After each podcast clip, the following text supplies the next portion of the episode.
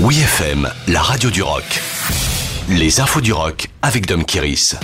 Mick Jagger positif au Covid. Le chanteur de 78 ans était testé positif au Covid-19, ce qui entraîne une annulation de concert de The Rolling Stones en pleine tournée européenne. Mick Jagger vient de recevoir un diagnostic de Covid-19 et il doit quitter la salle malade, ont annoncé les organisateurs sur leur site web.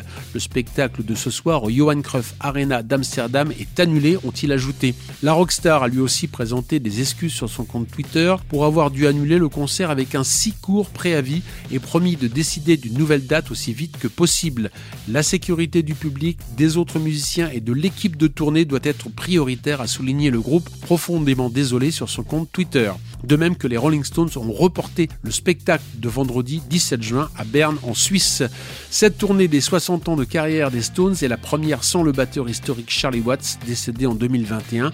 Les vétérans du rock doivent passer par la France le 19 juillet à Lyon et le 23 à l'hippodrome de Longchamp.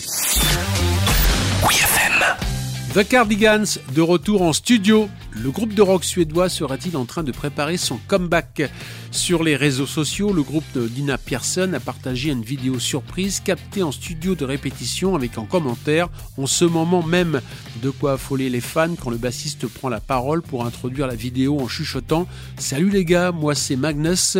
Nous sommes sur le site Dinkost à Malmo et nous allons regarder derrière cette porte, il pourrait y avoir quelque chose d'excitant.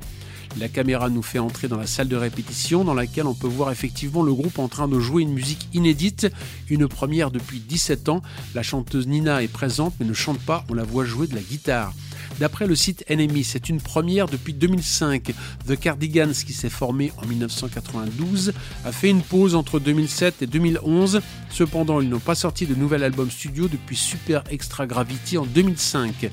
The Cardigans s'était reformé en 2018 pour une tournée anniversaire de l'album Grand Turismo, leur plus grand succès sorti en 1998, qui contient notamment les singles My Favorite Game et Erase and Rewind, toujours bien présents dans la playlist des classiques rock de WeFM.